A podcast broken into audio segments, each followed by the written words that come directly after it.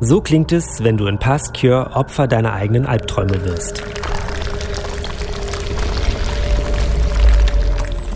Und diese Musik erklingt in Kingdom Come Deliverance, wenn du durch das mittelalterliche Böhmen reitest. Und so klingt es, wenn in Assassin's Creed Origins eine Ptolemäus-Statue zerstört wird. Unser Thema in dieser Folge von Rush, Geschichte in Spielen.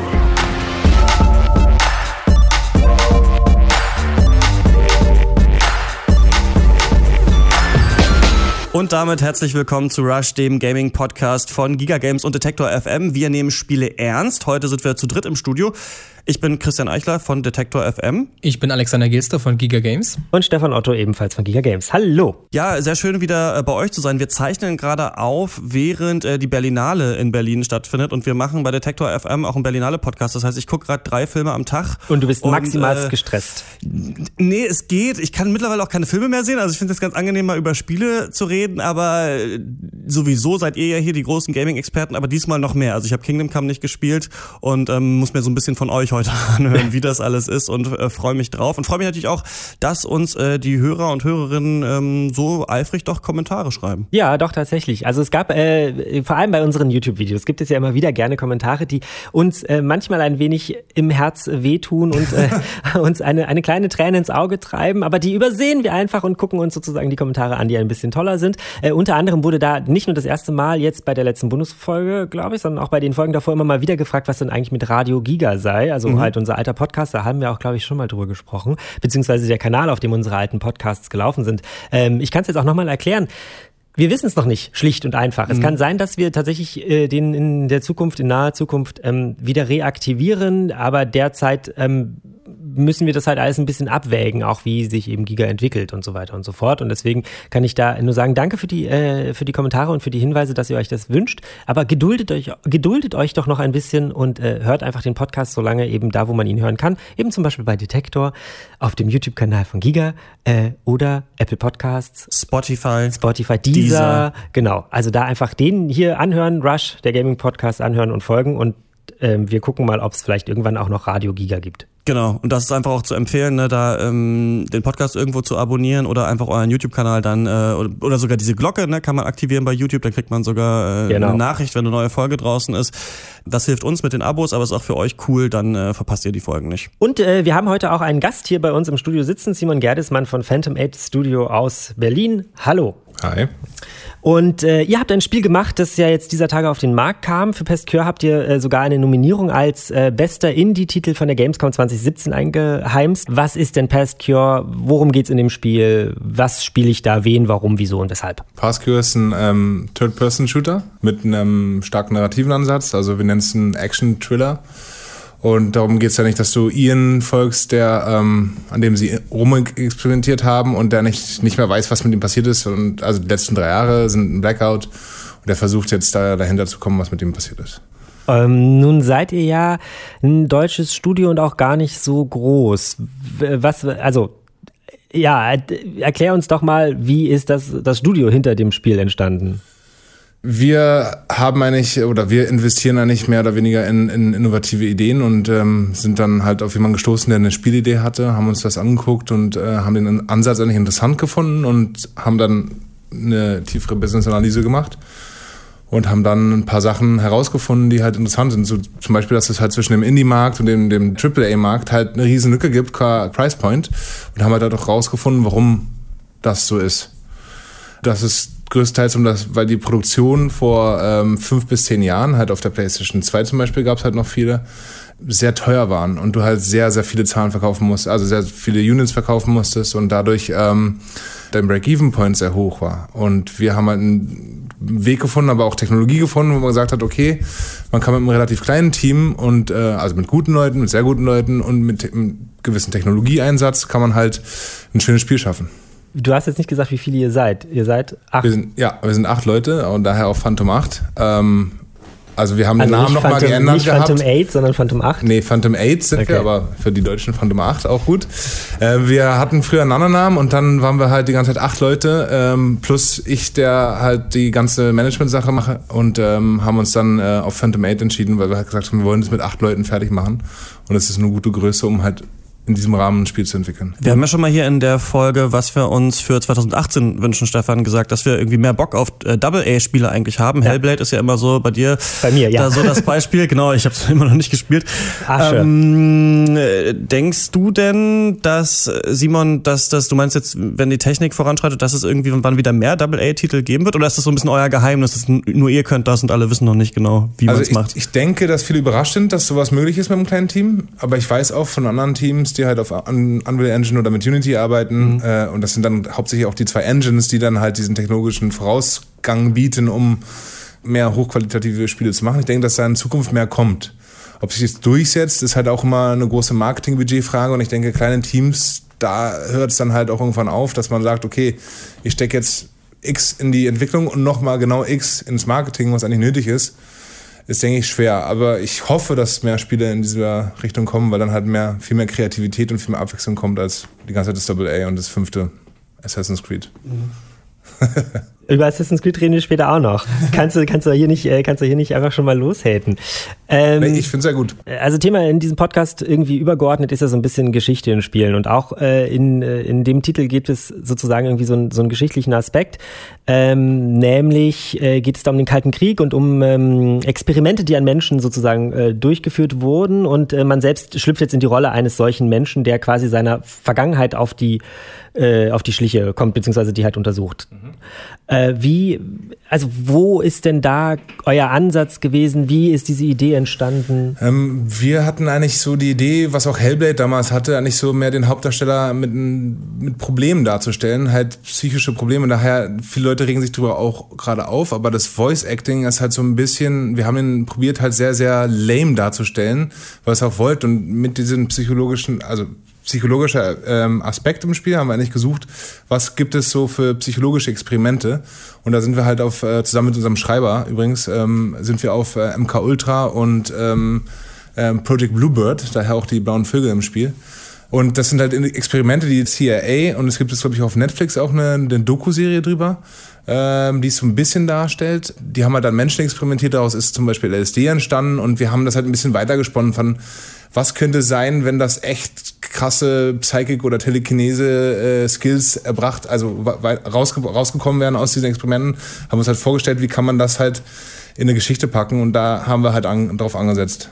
Ähm, nun ist ja so, äh, Alex hat den Titel gespielt. Wie ist denn so aus redaktioneller Sicht deine Einschätzung zu dem Spiel? Ich fand es ziemlich äh, vielversprechend, was die, die ganze Ästhetik des Spiels angeht. Also ich bin ja grundsätzlich auch ein Freund von so sehr äh, narrativen Spielen die auch eben so ein Mystery-Flair haben, wie das bei dem Spiel ja klar der Fall ist, weil die ganze Grundfrage ist ja die ganze Zeit, okay, was ist in der Vergangenheit dieses Menschen passiert und äh, wie wirkt sich das auf seine, seine Gegenwart aus?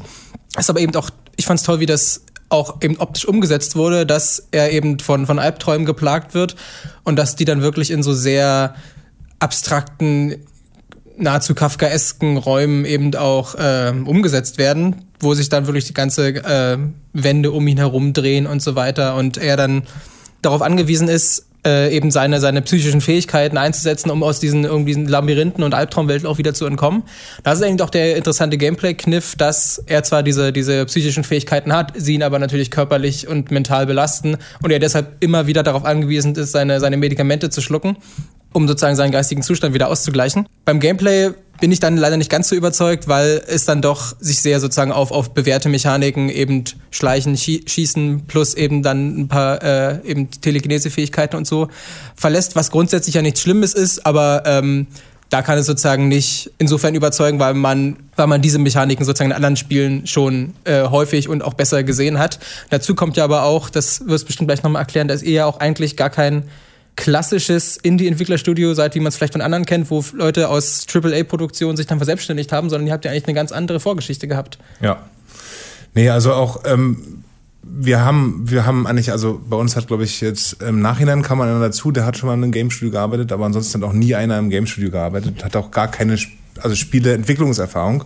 Es kommen ein paar von der Spieleschule, aber ähm, da ist es halt dann auch, wo wir an die Grenzen gestoßen sind von einem kleinen Team. Wir haben gesagt, wir wollen halt richtig High Production Values reinbringen. Dass wir jetzt da mit acht Mann ähm, da wir halt auch probiert haben, einen sehr visuell ansprechenden Titel zu machen, da halt auch auf ähm, konkurrieren können mit innovativen Titeln, war halt von uns auch schon, für uns auch schon von vornherein klar, dass das sehr schwer wird und war halt auch nicht so unsere Zielsetzung, sondern wir wollten halt das Gesamtpaket sagen, dass man sagt, okay, wow, mit acht Leuten kann man so einen Titel machen und mit unerfahrenen Leuten kann man so einen Titel machen. Das war eigentlich mehr das Statement, was wir setzen wollten und, und halt natürlich auch mit einer guten Story. Wir haben ja in der letzten Folge schon über Crunch-Time und so gesprochen, ne? über Überstunden, die Entwickler machen und auch darüber, dass man das Gefühl hat, dass so eine Game-Entwicklung von außen eben ganz anders aussieht, als es eigentlich von innen der Fall ist. Ne? Allein, dass das Team vielleicht überhaupt weiß oder zu dem Punkt kommt, zu wissen, was ist eigentlich unser Spiel oder wann müssen wir nur noch weiterentwickeln, bis es zu Ende ist oder überhaupt Dynamiken zu entwickeln, Game Mechanics. Wie äh, sah das denn bei euch aus? Hat es lange gedauert, bis man quasi die Engine hatte, das Gameplay und dann wusste, jetzt müssen wir nur noch die Level fertig bauen?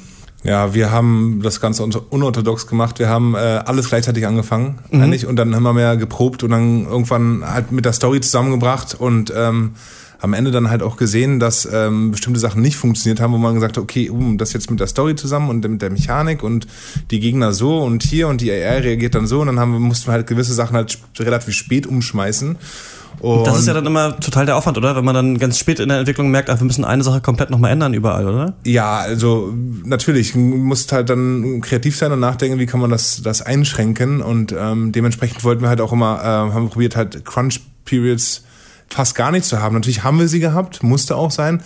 Bei uns war es halt am meisten, also nicht jetzt nicht zum Ende hin, jetzt haben wir von, vor zwei Wochen eine große gehabt nochmal, wo wir ein paar Tage mal Gas gegeben haben, aber das sind dann halt auch nur ein paar Tage bei uns, vielleicht mal ein Wochenende, aber dann hört es auch auf. Also wir haben jetzt nicht zwei, drei Monate Crunch, wo jeder ein Zombie ist danach, sondern schon Gas geben. Ähm, aber haben halt zwischendurch, wo wir Deliverables hatten, das haben wir halt mit einem kleinen Team unterschätzt, wo man sagt, okay, ich brauche jetzt ein, für eine Messe, die Gamescom war da, wir brauchten eine Demo. Mhm.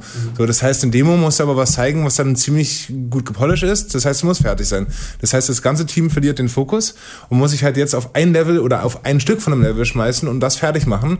Und dann fängst du an zu testen, findest Fehler und dann geht's halt so, wo du sagst, okay, jetzt muss wir mal zwei Wochen richtig Gas geben, weil das jetzt nicht durchs, schon durchs Endspiel getrieben, sondern halt eher durch Deliverables, die die wir halt auf dem Weg hatten, ähm, zum Marketing zum Beispiel größtenteils. Mhm. Das hört man auch viel, dass es so diese eine E3-Demo gibt, die muss fertig sein und dann äh, kommt das Team nochmal richtig in Gang.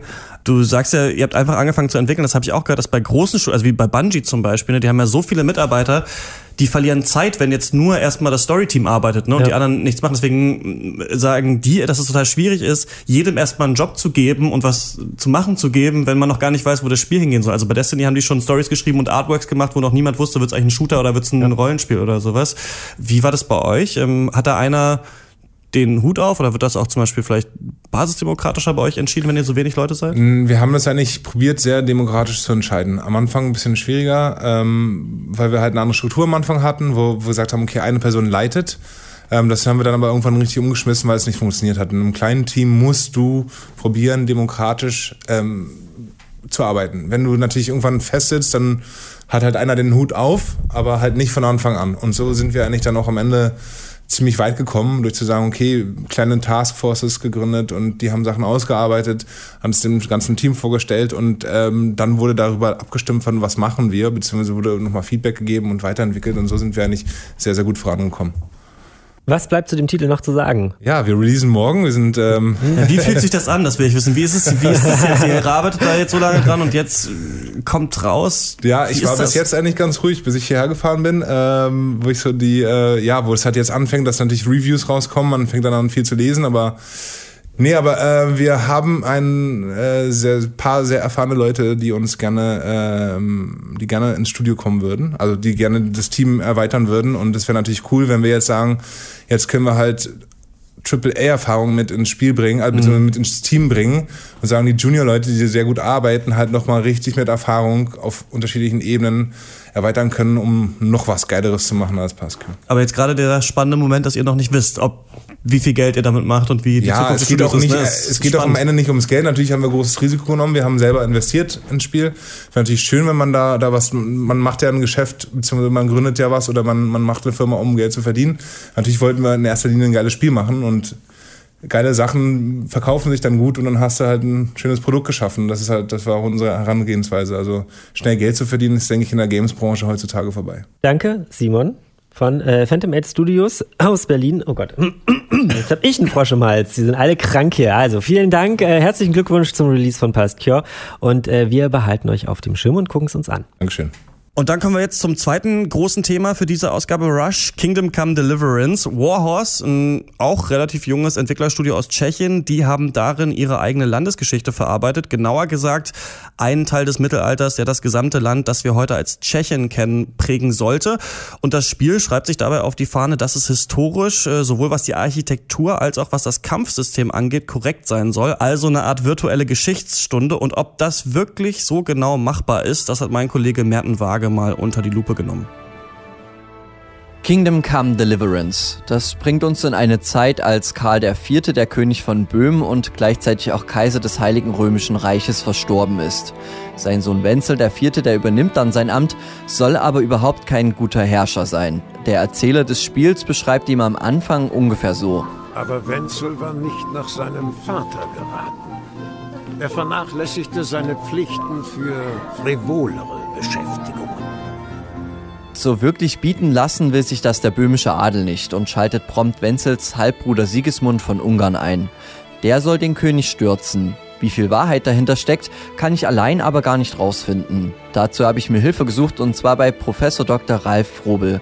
Hallo, Herr Frobel. Hallo? Vielleicht können Sie kurz selbst erklären, warum Sie einer der wenigen Experten auf dem Gebiet Böhmen, Schlesien und Mähren in Deutschland sind. Ja, meine Vorfahren kommen aus Oberschlesien und meine Familie lebt dort noch. Und äh, ich habe vor 30 Jahren angefangen, mich für die Geschichte dieser Region zu interessieren und arbeite seitdem eigentlich auch wissenschaftlich, insbesondere im Bereich Alltagsgeschichte Oberschlesiens, Schlesiens. Und da liegt Böhmen und Mähren ja direkt neben der Grenze. Ja, vielleicht bevor wir das Spiel starten, könnten Sie ja schon mal erklären, ob das mit Wenzel dem Vierten so stimmt, also ob das historische Setting richtig gemacht ist im Spiel. Also so ungefähr wird es wohl gewesen sein. Karl IV. wurde erwähnt, der ein ganz berühmter König von Böhmen und Kaiser des Heiligen Römischen Reiches war. Er starb 1378 und nach seinem Tod wurde dann Wenzel IV., der auch der Faule genannt wird, König von Böhmen. Er gilt als unselbstständig und unentschlossen. Ob das nun unbedingt frivole Beschäftigungen waren, die ihm mehr lagen, das sei dahingestellt. Aber es ist absolut korrekt, dass sein jüngerer Bruder Sigismund, der damals König von Ungarn war, ihn vom Thron stoßen sollte und ihn am 6. März 1402 festnehmen ließ, woraufhin denn dann dieser Konflikt zwischen den beiden begann. Ich würde jetzt das Spiel starten und Sie können kommentieren, was Sie sehen und auch erklären, ob das historisch korrekt ist oder wollen Sie lieber selber spielen? Ich habe in meinem ganzen Leben noch nie live gespielt. Das macht nur mein Sohn. Also das Spiel ist jetzt gestartet und wir fliegen sozusagen mit der Kamera über die Landschaft in Richtung eines Dorfes und man kommt an so einer riesigen Burg näher. Vielleicht können Sie ja kurz erklären, ob das schon so früher Mittelalter gewesen ist. Wir sehen ja jetzt ganz gut das Dorf, die Bewohner und schon die Häuser. Ja, eben haben wir schon ein paar Bauernhäuser gesehen, die äh, sehr schön sind. Zum größten Teil aus Holz, teilweise mit Fachwerk, äh, teilweise ist das Holz mit Lehm beklebt, so dass es ein bisschen weiß aussieht. Sind zumeist Strohdächer äh, obendrauf, also das ist ganz typisch äh, für den Bereich äh, östliches Mitteleuropa. Ja, und jetzt gehen wir auf die Burg zu, auch äh, sehr schön gemacht. Erstmal so einen Palisadenzaun drumherum. Auch typisch äh, noch für das äh, späte Mittelalter hat es durchaus gegeben, aber von meiner Sicht aus deutlich interessanter der äh, Turm und die Burg, die wir im Hintergrund sehen. Denn das soll die Burg äh, Talmberg sein. Und wenn man sich Bilder von der Ruine von Talmberg im Internet anschaut, dann kann man sehen, dass das schon so ungefähr alles stimmt. Natürlich mit den bunten Fähnchen, die überall hängen. Ob das jetzt so authentisch ist, sei dahingestellt. Also ich glaube kaum, dass man um das Jahr 1400 überall rote Fähnchen rumhängen hatte. Ja, und das Spiel, das ist jetzt schon gestartet. Wir sind quasi bei Heinrich zu Hause. Das ist der Sohn des Schmiedes.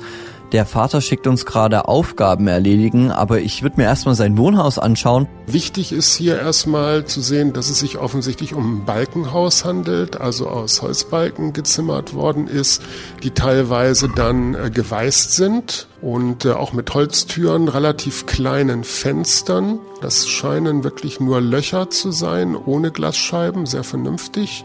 Das hat man damals als Schmied sicherlich nicht gehabt. Dann würde ich jetzt einfach mal runter ins Dorf gehen und von da aus können wir ja dann mal weiterschauen, was wir noch so finden, wo man dann äh, schön drüber sprechen kann. Es ist nochmal eine schöne Dorfszene hier. Man sieht keine feste Straße, sondern eher so ein bisschen moderige Löcher, zwischen denen die Häuser denn dann stehen. Auf jeden Fall laufen hier die Tiere frei rum im Spiel. Man sieht jetzt Kühe und Schafe. Fällt Ihnen da irgendwas auf? Oh, mit riesen dicken Eutern. Ja, das sind offensichtlich Kühe des 21. Jahrhunderts.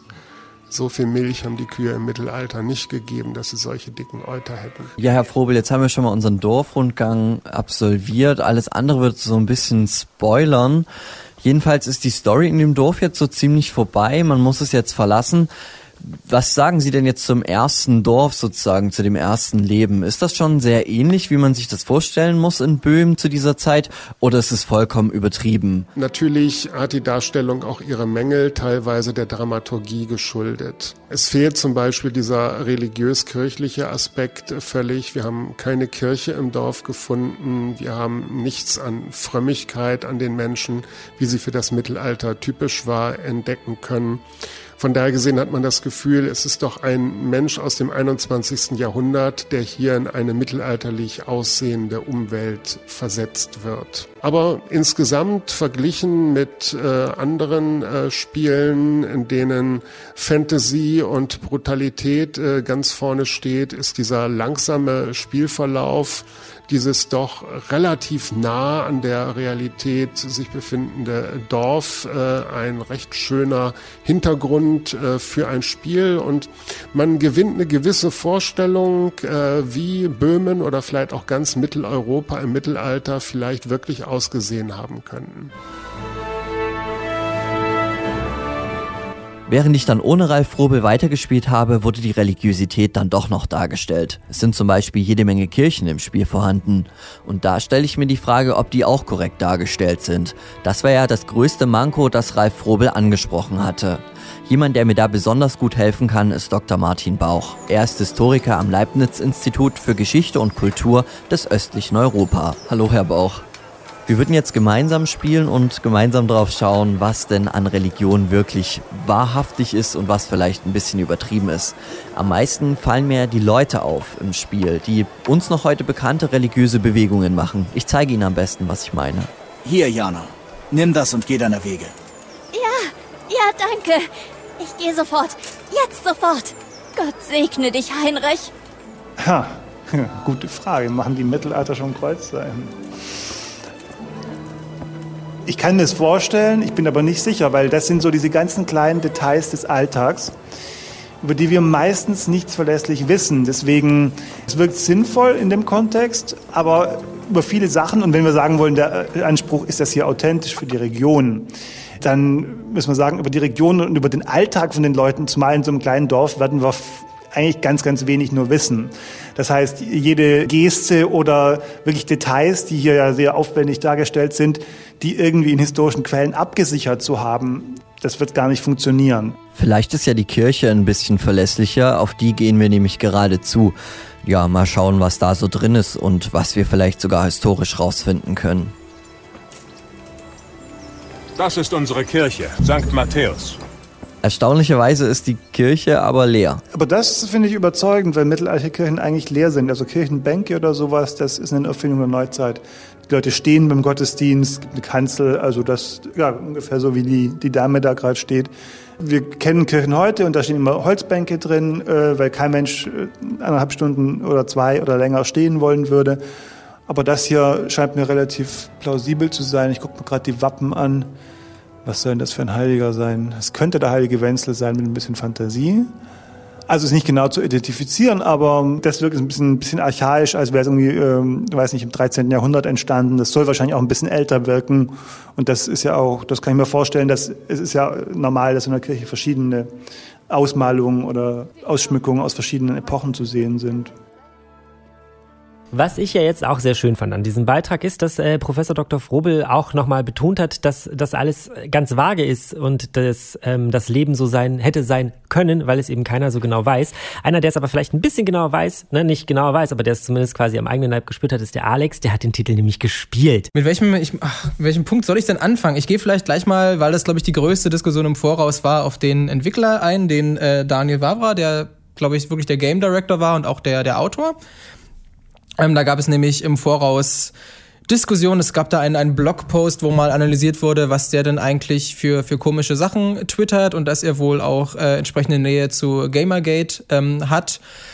Und äh, es gab da einen Vorfall auf der Gamescom, war es, glaube ich, 2016, dass er ähm, ein Pullover oder ein Shirt der äh, Metalband Burzum, spricht man sie, glaube ich, ausgetragen hat die wohl der rechten Szene zugeordnet wird. Und dann gab es ein großes Buhai, okay, was bedeutet das eigentlich, wenn er solche Ansichten hat und jetzt ein vermeintlich authentisches Mittelalterspiel kreiert? Was bedeutet das dann, dann für die Aussagen und Inhalte dieses Spiels? Und da gab es dann große Bedenken, okay, ist das dann vielleicht so ein bisschen quasi rechte Propaganda? Besonders ging es da um die Frage, ob denn auch dunkelhäutige Menschen in dem Spiel vorkommen. Und äh, der Daniel Brava natürlich meinte, naja, das ist halt, spielt halt im, im mittelalterlichen Böhmen irgendwo auf dem Land, da werden jetzt keine dunkelhäutigen Spieler, äh, keine dunkelhäutigen äh, Menschen vorkommen. Dann gab es wiederum aber äh, Gegenargumente, dass es ja durch, durchaus nachgewiesen, dass es auch im Mittelalter in Europa dunkelhäutige Menschen gab. Und da gab es dann ein großes Hin und Her. Und ich persönlich muss sagen, dass ich gerade äh, in Angesicht dessen, dass man jetzt vielleicht von dieser Diskussion nichts mitbekommen hat, das Spiel selbst äh, da keine Tendenzen oder Aussagen hat. Ich kann ihn insofern auch schon verstehen, dass man sagt, äh, das Spiel betont auch gerade am Anfang, wir sind hier wirklich irgendwo in der Provinz, wir sind nicht in Prag oder in Wien, wo ich das noch nachvollziehen könnte, dass dann vielleicht da irgendwo an der Akademie oder an der Universität oder in der Kirche, wo auch immer auch entsprechend äh, ausländische Personen vorkommen. Aber da mitten auf dem Dorf kann ich schon nachvollziehen, dass es, dass es da nicht die größte Priorität war, das äh, dann unbedingt noch reinzubringen oder es reinzuzwingen. Und wenn man das gemacht hätte, hätte man es auch auf jeden Fall adressieren müssen, weil ich glaube, das ist, glaube ich, schon der Fall, dass wenn jetzt plötzlich auf irgendeinem kleinen böhmischen Dorf plötzlich ein dunkelhäutiger Mensch gelebt hätte, kann man nicht einfach davon ausgehen, dass die Leute das ohne das zu hinterfragen hinnehmen, sondern dann hätte man daraus wieder eine große Questgeschichte machen müssen, wie dann diese Person um, mit dieser, wie die überhaupt hingekommen ist, wie mit dieser Person umgegangen wird und so weiter. Und es hätte, glaube ich, ein Fass aufgemacht, dass das Spiel gar nicht äh, machen will, denn unterm Strich kann man, glaube ich, sagen, es ist halt eine Mittelalter-Fantasie. Äh, wie es ja auch ähm, Herr Frobel äh, ähm, ausgeführt hat, kann man nicht sagen, dass, okay, es hundertprozentig so war es im Mittelalter, sondern es ist halt dieses, wir machen jetzt ein cooles, offenes, und möglichst authentisch und glaubwürdiges Rollenspiel, was eben auf unserer eigenen Landesgeschichte basiert. Was aber nicht bedeutet, und ich glaube, da gab es auch äh, Missverständnisse, dass eben gerade in diesem Blogpost betont wird, okay, dieses Spiel soll eine authentische, ein authentisches Replika dieser mittelalterlichen Gesellschaft darstellen. Ich habe mir aber nochmal tatsächlich die Original-Kickstarter-Seite angeguckt und bin nicht zu dem Schluss gekommen, dass das überhaupt die Intention des Spieles war, sondern wo sie wirklich darauf beharrt haben, dass sie da sehr, sehr, sehr großen Wert darauf legen, ist, ein, ist einerseits das Kampfsystem, wo sie betont haben, dass sie sich da wirklich intensiv damit auseinandergesetzt haben und ein authentisches Kampfsystem oder auch authentische Schwertechniken so umsetzen wollten, wie es in, im 15. Jahrhundert der Fall war. Wie ist denn das? Ähm, das klingt für mich total anstrengend. Also wenn, wenn ich jetzt höre, dass das Kampfsystem so ist, wie es in echt ist, mit dem Schwert zu kämpfen. Ich habe mal auch mal so einen großen Zweihänder mal gehalten, halt total schwer. Ne? Könnte ich nicht einen Hieb wahrscheinlich mitmachen. Ähm, ist es dann äh, im Spiel auch so? Ich kann mich noch an hier Morrowind damals erinnern. Da musste man auch immer, haben wir immer so neben die Ratten gehauen, weil sie quasi eingebaut haben, dass man nicht immer trifft, wenn man noch nicht spielen kann. Fand ich auch schrecklich. Äh, wie ist es da?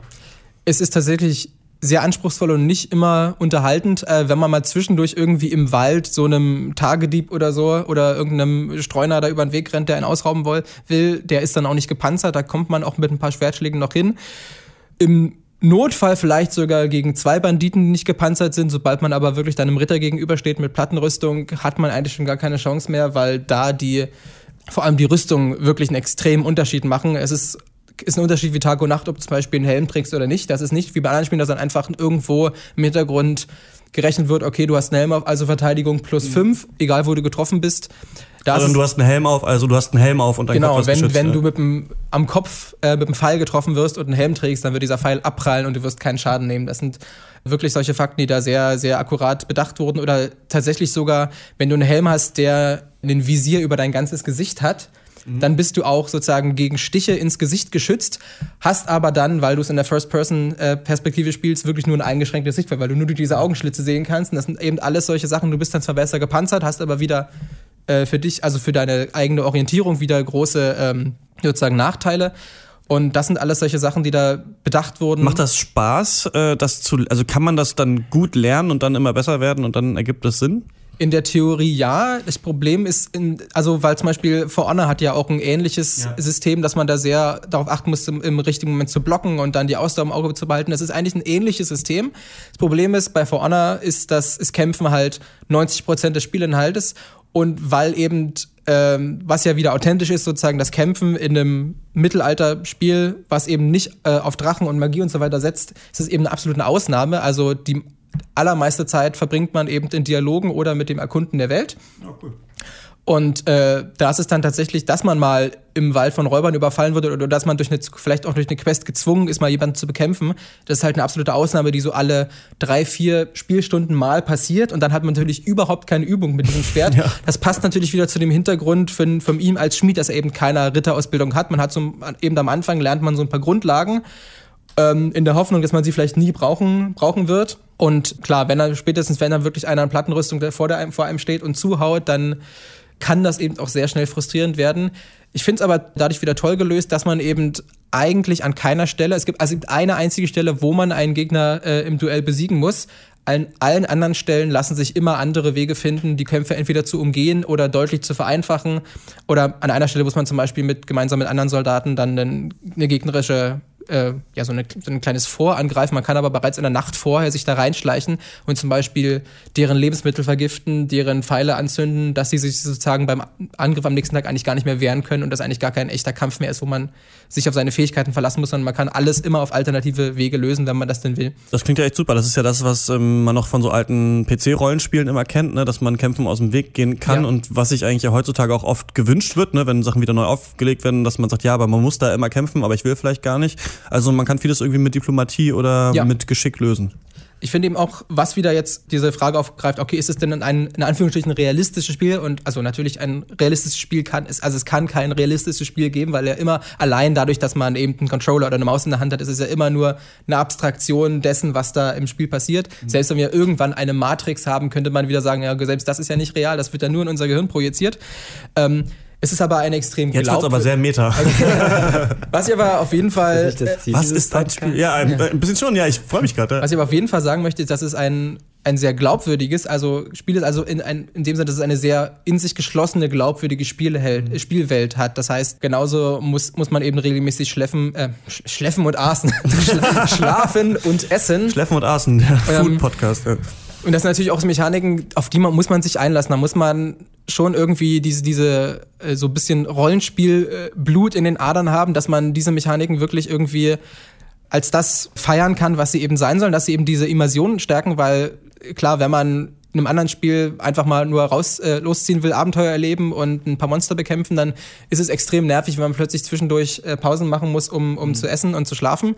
Wenn man aber eben hier dann darauf eingewiesen ist, dass man sich einen groben Tagesablauf hält, dass man eben auch damit rechnen muss, okay, wenn ich jetzt früh um zwei mit dem und dem Questgeber sprechen möchte, der wird gerade im Bett liegen, das kann ich auf morgen verschieben, dass man sich auf diese, diese, eben auf diesen Anführungsstrichen wie realistischen oder eben authentischen oder eben glaubwürdigen Tagesablauf einlässt Das macht für mich tatsächlich einen großen Teil dieser Faszination aus. Ich kann aber auch gut verstehen, dass es wieder vielen Spielern, dass die halt sowas, solche Elemente gar nicht mögen. Also du bist voll drin auf jeden Fall, habe ich das Gefühl. Du, du, lebst schon so eigentlich in der Welt ja, von also Kingdom es, Come es geht Deliverance. Für mich tatsächlich, ist es so verbuggt denn, wie man hört? Ich kann nur für die PC-Version sprechen, mit der hatte ich persönlich zumindest relativ gute Erfahrungen. Ich habe auch von, von anderen Spielern anderes gehört. Ich bin da, glaube ich, einfach Gott sei Dank ein bisschen verschont geblieben. Ich hatte ein bisschen, ah, das war aber auch noch die, die Version, also mein, mein Testmuster vor dem Day One Patch hatte ich äh, einige Performance-Probleme, die dann aber mit dem Day One Patch deutlich besser geworden sind. Ansonsten sind halt solche Sachen passiert, dass zum Beispiel mal, da gab es in, einer, in einem Dorf eine, eine Schankmaid, mit der ich gesprochen habe und danach war irgendwie das Skript kaputt. Das heißt, man konnte sie nicht mehr ansprechen und sie stand dann einfach Tag und Nacht in der gleichen Position vor, vor, dieser, vor diesem Wirtshaus. Crunch, ja. Ähm, ja. Äh, das war so sicherlich nicht gewollt. Also ich hatte keine Bugs äh, irgendwie angetroffen, die dazu geführt haben, dass ich das Spiel irgendwie nicht weiterspielen konnte, sondern nur eben solche kleinen Sachen, die natürlich an der, an der Stelle dann die Immersion auch wieder brechen. Und man merkt, es ist halt nur ein Spiel. Man muss sich ein bisschen drauf einlassen, oder? Auf ja. das Spiel. Ja, ich glaube, also wie ich es gerade schon gesagt habe, wenn man wirklich ein Fable für richtiges Rollenspiel hat und eben doch genau weiß, okay, ich, spiele einen Charakter, der Charakter muss, der muss schlafen und essen und ich habe mich so und so gegenüber anderen Leuten zu verhalten und ich kann halt und es ist halt auch so eine Dekonstruktion dieser, dieser Machtfantasie, die eben viele andere Spiele haben, die, wo man natürlich auch irgendwie als kleiner Wurm anfängt, der dann sein erstes Schwert findet, dann macht man noch einen Dungeon, noch einen Dungeon, noch einen Dungeon, kann mhm. irgendwann Drachen bekämpfen, kann Feuer speien und fliegen und so weiter. Das gibt's da halt nicht. Also, wenn man da irgendwann in der Lage ist, in einem Duell einen anderen Ritter mit Plattenrüstung zu besiegen, dann hat man eigentlich schon alles erreicht, was man in diesem Spiel erreichen kann, weil noch höher kann man eigentlich von seinen Fähigkeiten gar nicht, gar nicht aufsteigen.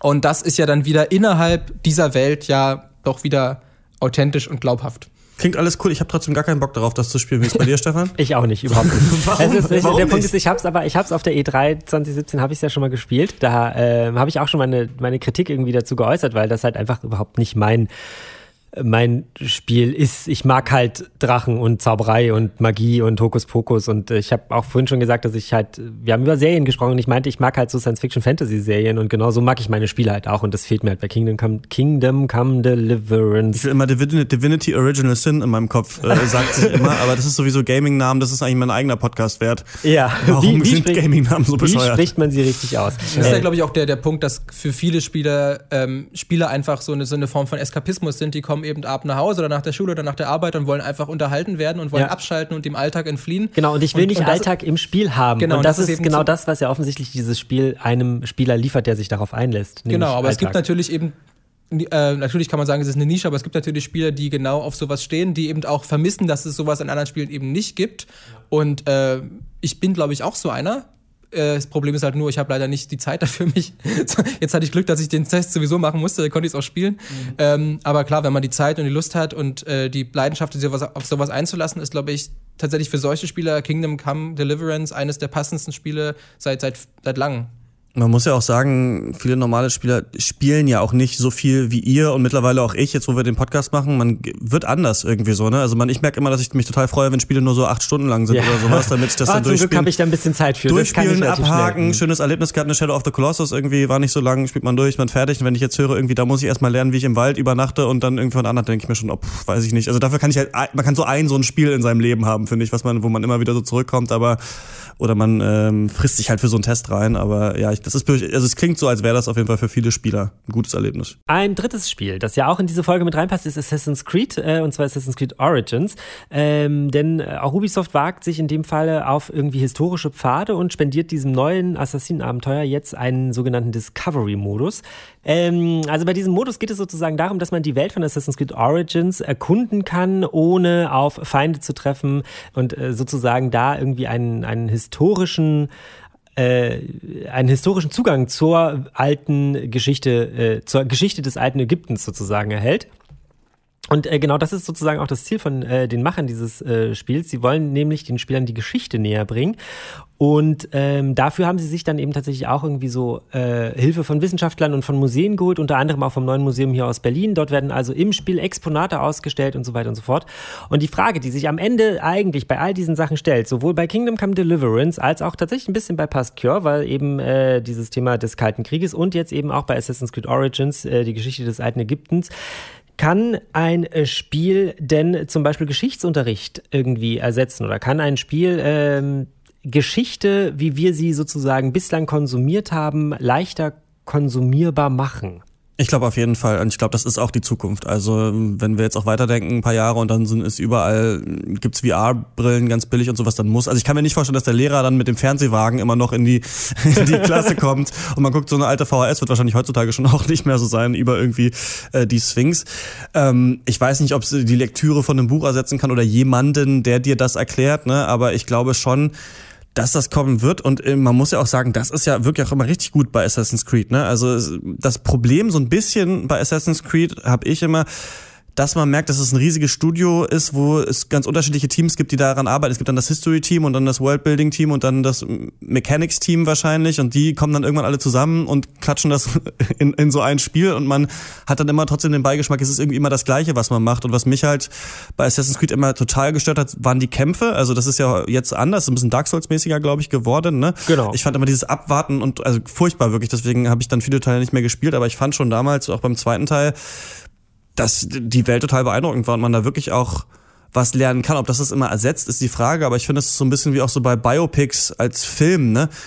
Da, die sind nicht immer gut, die Filme, aber da lernst du halt auch ein bisschen was über Winston Churchill zum Beispiel oder so. Ja. Ne? Also es ist, ich glaube, es kann die Leute auf jeden Fall weiterbringen und ich finde es aber auch clever, wenn die neuen Modus machen. Ich fände es sogar gut, wenn die ein ganz anderes Spiel machen, also wo man vielleicht aus First Person einfach die Pyramiden erkunden muss oder oder sowas. Ne? Also wenn es sowas gäbe, finde ich eigentlich ganz ganz clever, das zu machen. Die machen es natürlich aber auch glaube ich, weil es halt eine News ist, ne? Jetzt Discovery-Modus, da lädt man sich das Spiel vielleicht nochmal runter, aber ähm, ich glaube, es ist eine gute Idee. Also für PS4-Besitzer gibt's den ja quasi für umsonst und äh, PC-Spieler können ihn ja unabhängig des Spiels sozusagen auch erwerben. Ich weiß gerade den Preis, ich glaube 20 Euro oder so. Ah, okay. Also es ist tatsächlich halt ähm, ja so eine Art äh, di- digitale Tour durch das alte Ägypten. Zumindest ist das sozusagen das, was sie damit erreichen ich sehe da ja so ein ganz klein, kleines Problem darin, dass es halt nicht eingeordnet ist. Aber das ist vielleicht auch einfach wieder so eine Sache, ne? wenn der Lehrer da vorne steht und das sozusagen nochmal einordnet, ist es halt etwas anderes, als wenn ein Spieler durch die Wüste läuft und. Wie sieht denn das genau aus? Ähm, Bist du da trotzdem der Hauptcharakter mit deinen Messern oder musst aber nicht kämpfen? Oder? Genau. Du bist trotzdem äh, Bayek, der Hauptcharakter, und läufst halt durch die Gegend, ohne eben einfach zu kämpfen. Und du kannst sozusagen ähm, so Events starten. Es gibt da irgendwie Tour, also geführte Touren sozusagen, die du halt starten kannst. Und da wird dir dann anhand dieser Tour sozusagen eben erklärt, wie denn die Sphinx nun zum Beispiel ihre Nase verloren hat oder welche Berufe es eben tats tatsächlich nach heutigem Kenntnisstand im alten Ägypten gab, die da in irgendeiner Weise irgendwie eine Rolle spielten. Wahrscheinlich auch, dass die Pyramiden nicht von Sklaven erbaut wurden, wie man immer, äh, wie der Und- Volksmund immer behauptet. Und dass sie vor allem auch nicht äh, so aussahen, wie sie aussehen, sondern dass sie ja teilweise verkleidet waren irgendwie mit Marmor und Gold und dass die ganzen Gräber halt geraubt wurden und dass das da halt alles sehr viel pompöser und sehr viel schöner war. Ich fand es gerade ganz cool, dass du das eingangs erwähnt hattest, diese Anekdote, wie der Geschichtslehrer den Fernseher ins Klassenzimmer rollt, weil da hat wahrscheinlich auch vor 30, 40 Jahren genau die gleiche Debatte stattgefunden. Okay, kann denn die Videokassette den Geschichtsunterricht ersetzen? Hat sie ausgedrückt, kann sie nicht, sie kann ihn aber ergänzen. Und insofern ist das, glaube ich, dieser Modus, so wie ich ihn jetzt verstanden habe, erinnert mich, erinnert mich das doch sehr an, an die Art und Weise, wie ja viele Museen heutzutage schon arbeiten. Das ist eben da Audioguides und geführte Türen, äh, geführte Touren und auch tatsächlich äh, viele arbeiten auch inzwischen mit Apps, die eben auch dann quasi ein bisschen bestimmen, okay, wo ist man gerade im Museum, was kann jetzt für, können für Informationen angezeigt werden und eigentlich entspricht ja dieser Modus im Grunde so einer, so einer virtuellen Museumstour, dass man sich eben alle Museumswürdigkeiten anguckt und man kriegt immer gleich dann den Kontext dazu. Genau, nur dass er halt im Falle eines Spiels äh, sozusagen noch sehr viel erfahrbarer ist, als es eben bei einer Museumstour ist, weil da hört man sich das halt nur an, wie diesen Podcast zum Beispiel.